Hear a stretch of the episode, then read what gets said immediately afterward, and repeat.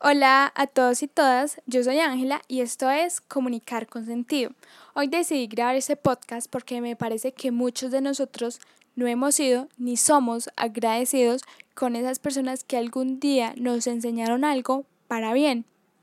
Y es que hoy les vengo a contar una historia de lo que me sucedió en el año 2017. Para ese año yo había conocido una persona que era muy opuesta a mí. ¿En qué sentido? En que yo era muy rigurosa y controladora con algunas situaciones, mientras que ella era muy tranquila. La mayoría de las cosas le van igual.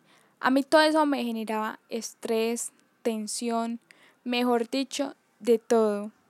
Y es que entre más trataba de evitar a esa persona, más me la encontraba. Yo ya me mantenía quejando del por qué siempre me la encontraba, del por qué siempre coincidíamos, hasta que un día decidí darle la oportunidad y conocerla. Ustedes no se imaginan todas las cosas que he aprendido y que aún aprendo con ella como persona. Y la primera cosa que aprendí es a tener paciencia, a saber que no todo me va a salir muy bien por más que quiera. Y incluso creería yo que todos necesitamos a esa persona que nos haga ver con amor y con respeto nuestros defectos y decirnos que no todo va a salir bien, que incluso tú serás esa persona que toma la decisión de si llevar la situación con tranquilidad o con desespero.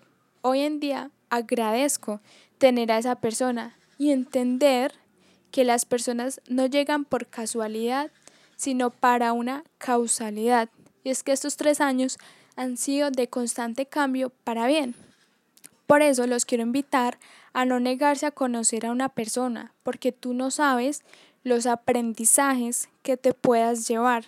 Además, no se cansen de agradecerles a esas personas que algún día te enseñaron algo y si no lo has hecho, el momento es ahora. Esto ha sido todo por hoy. Recuerden seguirme en Instagram comunicar con sentido y nos vemos en una próxima.